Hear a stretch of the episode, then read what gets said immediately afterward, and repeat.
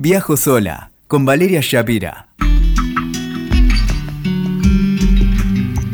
Hola, hola, hola, bienvenido, bienvenida, bienvenide, dirían los más inclusivos con el lenguaje, al podcast de Viajo sola. Viajar es todo un desafío y ni te digo y ni les digo cuando de viajar con tu hijo peludo se trata. Acá una mujer, yo quien suscribe, que ha tenido la experiencia de eh, recorrer mucho de la Argentina con Joy, mi perro que, partió hace un tiempo. Y hace 10, 11 años era bastante, bastante difícil la situación. Eh, viajar con un animal es mucho más complicado que viajar con un niño, porque las infraestructuras no están aptas, porque las cabezas no están aptas y porque nosotros, los guías, no estamos tan bien educados para viajar con animales de compañía. Entonces, como me confieso bastante ignorante de este tema, decidí invitar al que más sabe, al perro urbano.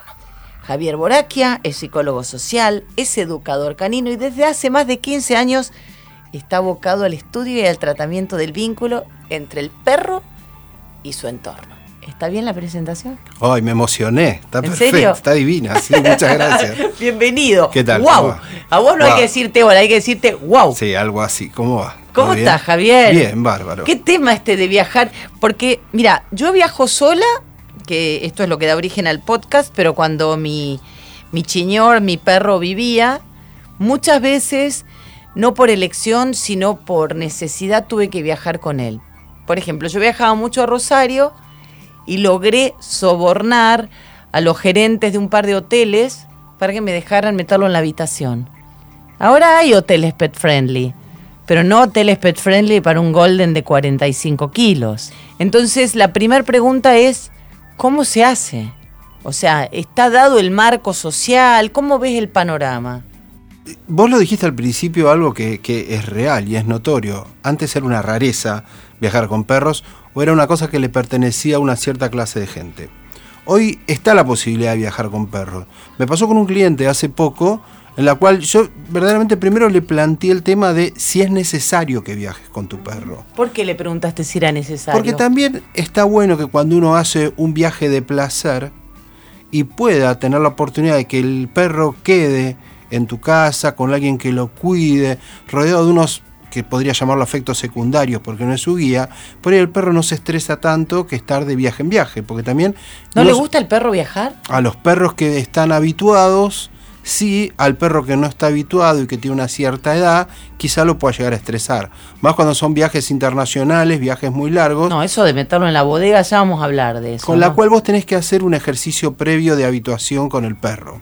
Pero si también significa vacaciones, por ahí significan también vacaciones tuyas sin tener la imperiosa necesidad de ver dónde está el perro, cómo la está pasando. Por ahí el perro está en su casa, como yo he hecho varias veces. Yo me fui de viaje, me podría haber llevado a mis perros, que encima ¿Cuántos perros tenés? No, ahora yo tengo uno solo. Pero en otra época tenía perros chicos, que tranquilamente me lo podría haber llevado, que es mucho más fácil de transportar un perro chico que un perro grande. Pero eh, decidí que el perro en casa estaba bien, con gente que también lo conocía y lo podía cuidar. Entonces yo de alguna manera no me desvinculé de mi animal, porque no te desvinculás, pero le di un poquito de espacio también a ese día a día para yo poder hacer otras cosas, para no tener la cabeza pensando está en el hotel, dónde, qué, qué estará haciendo, o tengo que llevarlo a tal lado, ¿entendés? Entonces si lo querés llevar de viaje, buenísimo. Pero tenés que saber un montón de cosas previas y como vos bien dijiste al principio, tenés que trabajar todo ese, todo ese transporte del perro hacia otro lugar que encima no conoce. Para eso has venido, así que de esas nanos. Ok. Pobre asno siempre se lo tira de, bruto y no, es un bicho bastante inteligente. Muy inteligente. Muy inteligente. Así que vamos por partes. Viajar con un perro en auto.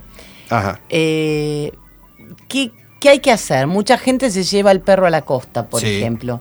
¿Cuáles son los requisitos fundamentales para viajar con tu peludo en un auto? Primero te preguntaría, ¿el perro ya viajó en auto alguna vez? ¿Está habituado a viajar en auto?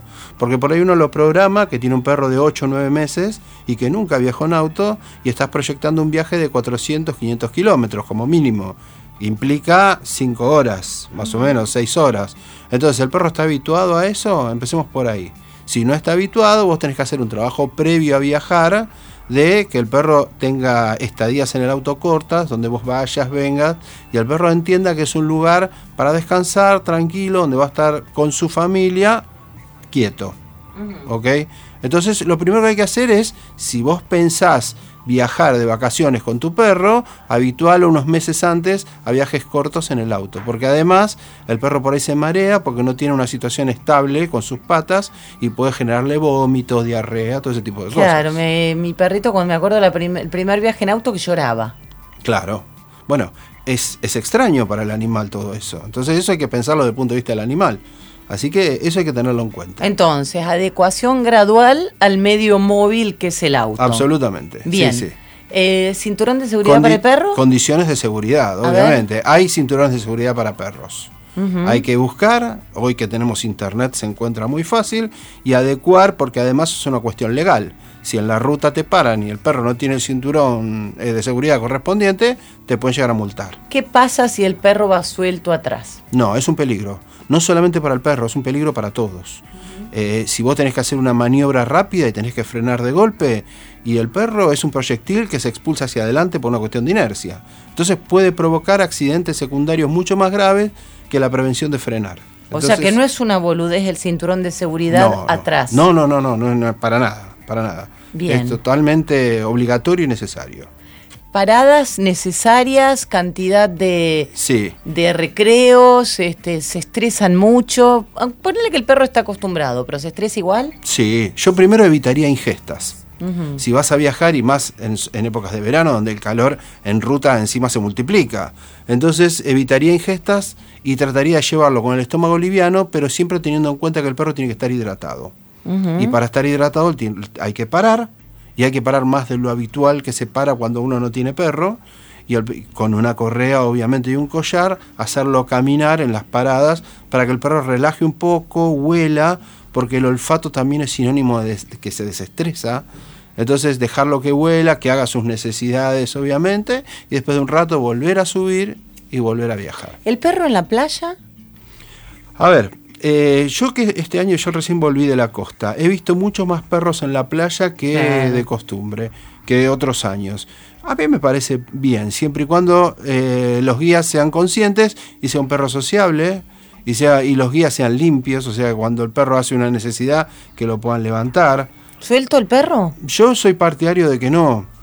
Eh, correa larga, soga larga de 10 Lo que metros. pasa es que acá viene la cosa, ¿no? Yo, pobrecito, lo traigo a la playa y lo tengo atado.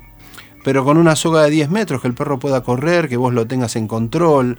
Eh, generalmente uno se va a una playa que está un poco alejada de lo que son las, las zonas de concentración, ¿no? No, no, no te vas a ir a una Bristol que, con el perro porque... es- ¿Soga? no- ¿El perro disfruta igual con una soga larga? Sí, tranquilamente. Sí, el perro ve el mar. Si el perro está habituado al mar, va a ir, se va a meter un poco al agua, va a correr. A lo sumo en el mar le sacás la, La soga. y que vaya y que después vuelve. Cuando vuelve lo volvés a atar. ¿Se ahoga un perro? Eh, generalmente tiene un instinto de, de- de aprender a nadar, pero tiene que aprender primero a nadar. Y el mar no es el mejor amigo para que el perro aprenda a nadar. Hay algunas razas que se consideran razas de agua que ya tienen, eh, no te digo un instinto mucho más desarrollado, pero tienen un fenotipo que es la, la parte externa del perro. Por ejemplo, un golden que tiene unos pelos que lo dejan flotar, el chow chow, por ejemplo. ¿Qué, Eh, qué- mira, acá, acá viene una cosa que te tendría que haber preguntado en vida, vos que me has ayudado tanto. Mi Golden le tenía terror al agua. Pero porque es un individuo y se tiene y hay que habituarlo y hay que llevarlo a que tenga, tome confianza. O sea, un perro puede estar traumado, por ejemplo, que yo nunca entendí, lo tiramos al agua y era un padecer. A ver, si a vos de chiquito te dicen aprender a nadar y te tiran una pileta, yo creo que le vas a tener un poco de miedo. El perro también. Obvio, el perro también. ¿Cómo, ¿Cómo hay que hacer entonces? De a poquito. Tranquilo, llevarlo de a poquito, eh, dejar que él tome la decisión de ir acercándose de a poco. Quizá vos lo podés ayudar con algo que le guste. Mira, el otro día vi en la playa una persona que lo, lo acostumbró muy bien al perro. Empezó a jugar con cosas para tirarle en la orilla y por una cuestión natural el- la pelota se metía al agua y él se fue metiendo de a poco y cuando menos te lo imaginabas el perro entraba y salía del agua buscando la pelota. Ya estaba feliz. Ya está. Es Feliz cuestión de habituarlo con algo positivo, como para que el perro desinhiba todas esas barreras y pueda ir tranquilamente. Viajes en avión solo si es estrictamente imprescindible, ¿no es Sí, cierto? sí, yo te diría que sí. ¿Cómo viajan los...? eh, es, son condiciones medio complicadas las la de los aviones para un perro, ¿no? Varios puntos a tener en cuenta. Sí. No sé, primero, si vas a viajar, si ya tenés la decisión, te- tenés que preocuparte por lo que es la salud del perro, ¿no? Tiene Sí. que estar en perfecto estado de salud. Tenés que averiguar bien, porque eso también depende de cada aerolínea, qué, qué margen de edades. Porque creo que cachorros en algunas aerolíneas a partir de los cuatro meses, en otras a partir de los seis meses. Y perritos chicos podés llevar muchas veces en cabina. Depende del kilo y depende de cada aerolínea. Y en transportadora siempre. Y en transportadora siempre. O sea, averiguar con la aerolínea primero y saber que cuesta un huevo además. Primero lo que tenés que hacer es ver el estado de salud de tu animal, si, con el veterinario, a ver si verdaderamente está en condiciones de viajar.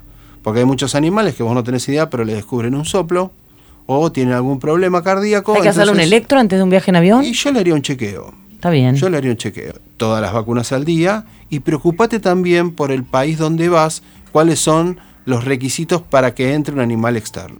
Ujú. Eso es fundamental, porque cada país también tiene su propia legislación. Y creo que cada región, no quiero hablar al Pepe, pero me parece que, por ejemplo, si vas a Tierra del Fuego o algo así, hay como un certificado del SENASA o alguna cosa especial. Sí, eh, Senasa, yo por ejemplo viajé mucho con mis perros a Uruguay y el trámite es Sena- el trámite es Senasa, sí o sí. Eso sí, cuando viajas al Uruguay. exterior, sí, cuando ¿Y viajas, qué te piden? Te piden los certificados médico, apto médico del animal, te piden las vacunas al día, desparasitaciones al día, eh, pero igual yo le recomendaría a la gente que cada año haga sus averiguaciones porque esto va cambiando. Vos dijiste Uruguay, mucha gente lleva en el buque, Sí. eh, hay una bodega, pero los perros van abajo con los autos, ¿no? Cuando yo viajaba en, en el buque, Sí. yo viajaba con los perros arriba del auto, porque yo viajaba con el auto Ajá. también. Entonces el auto funciona como bodega. Y mis perros ya estaban habituados al auto, así que dormían como panchos todo el viaje. Bueno, dijiste bodega, dijiste auto. Sí. Vamos al tema del auto. El auto para el perro. El auto en verano, el auto en invierno. Mucha gente tiene la costumbre de voy a comprar algo y dejo al perro dentro del auto. No, es un peligro. No, no, no. ¿En invierno y en verano? En invierno y en verano. Sí, Ajá. sí, sí. Contame no. por qué. Eh, primero, si vos tenés calor, imagínate el perro. No Con los dejar- pelos. Sí. No puedes dejar un perro adentro del auto en verano. No, no. Bueno, lo dejé con aire acondicionado. Es un riesgo también. Es un riesgo, por ahí hay, eh, no funciona el aire, mala combustión de los gases. ¿Entendés? No, no, no, no soy partidario de ese tipo de cosas. Muchos perros han muerto ahogados. Sí, dentro. sí, muchos perros han muerto ahogados y creo que hay una legislación, no sé acá, pero que vos tenés, si ves al perro que está sufriendo y que tiene riesgo de vida, podés romper la ventana del auto y, y rescatarlo, que no vas a tener ningún tipo de sanción. Está muy bien. Hemos repasado. Auto. Los colectivos no permiten llevar perros. Los colectivos no, salvo que sean perros de trabajo, perros de servicio. Perros de asistencia. Exacto. Y ahora se puede llevar el perro en el subte, determinados días y horarios. Sí, y en determinados vagones. ¿Por qué hay tan pocos hoteles preparados para... A ver, para nosotros, los que hemos tenido, tenemos perros, nuestros perros son nuestros hijos. Bueno, pero porque no todo el mundo todavía lo entiende, porque son cuestiones que hay que cambiar y se van cambiando de a poco socialmente. Acordate, yo por lo menos cuando era chico no tenía referencia de hoteles pet friendly, de restaurantes, de bares, de paseos pet friendly. Ahora existen eh, playas pet friendly, si bien yo vi este año en la costa que ya no había tantas restricciones, pero de a poco, yo creo que tiene que ver un poco también con la educación nuestra, ¿no? Y de a poco la cosa se puede ir normalizando. Otro- Bueno, vos sos adiestrador canino hace cuánto tiempo. y hace 15 años más o menos. Y antes no existía casi tu laburo, ¿o sí? No, antes no solo no existía mi laburo, sino que no existía mi laburo en la manera que hoy lo estoy haciendo. Ujú. O ¿Cómo- sea- ¿En qué manera lo estás haciendo? Antes se hacía un adiestramiento un poquito más vertical, donde solamente te importaba el perro y se trabajaba en una metodología que ya es antigua. Eh, antes se sometía al animal a ciertas órdenes. Hoy por lo menos eh, por lo menos yo trabajo de una manera mucho más envolvente y familiar, donde se presta mucha atención al individuo en sí, no tanto a la raza y al ámbito de pertenencia del animal, o sea, se trabaja de una manera un poquito más abierta. Al animal como un sujeto de derechos, que es? Como un sujeto social, exactamente, y, y al ser un sujeto, un sujeto de derechos, sí, con mucho respeto, obvio. O sea que hay que eh, ver la forma de integrarlo a la familia, ¿no? Y de la familia integrarse al animal que trae también. O sea, ¿Cómo, ¿Cómo, sería eso? Es una cuestión de ida y vuelta, ¿ok? El, para nosotros, o por lo menos para la gente que, que, estudia conmigo y para la corriente que nosotros tratamos de difundir, el perro es un sujeto social que pertenece a un entorno familiar. No, si bien eh, tiene un rol diferenciado porque es un animal y nunca hay que perder de vista esto que es un animal, pero pertenece a una familia. Todo lo que le sucede al animal repercute en el ámbito familiar y todo lo que pasa en la familia repercute, repercute en el, en el perro, a nivel energético también. Totalmente. Entonces hay que tratarlo como eso, como un sujeto social que está inmerso dentro de una dinámica familiar. Tiene su grado de importancia, además es un, es un ser sintiente es, y es un, un ser pensante e inteligente. Vos también ofreces como la posibilidad de decir una familia va a viajar con el perro, ¿los ayudo a que transiten esto juntos o no? Sí, totalmente. Si están decididos, están decididos, yo los puedo asesorar, obviamente. Sí, sí. Asesorar, particularmente pasa poco, ¿no? Pero alguna gente que, que toma su grado de prevención y que de repente dice, bueno, vamos a hacer un estudio para ver si el perro verdaderamente está en condiciones de viajar o por una cuestión nuestra propia lo vamos a someter a una tortura que no tiene sentido. ¿entendés? Javier, ¿a dónde te encuentran las, eh, tus redes? La gente que quiera preguntar sobre la conducta de su hijo peludo, porque para mí no son animales.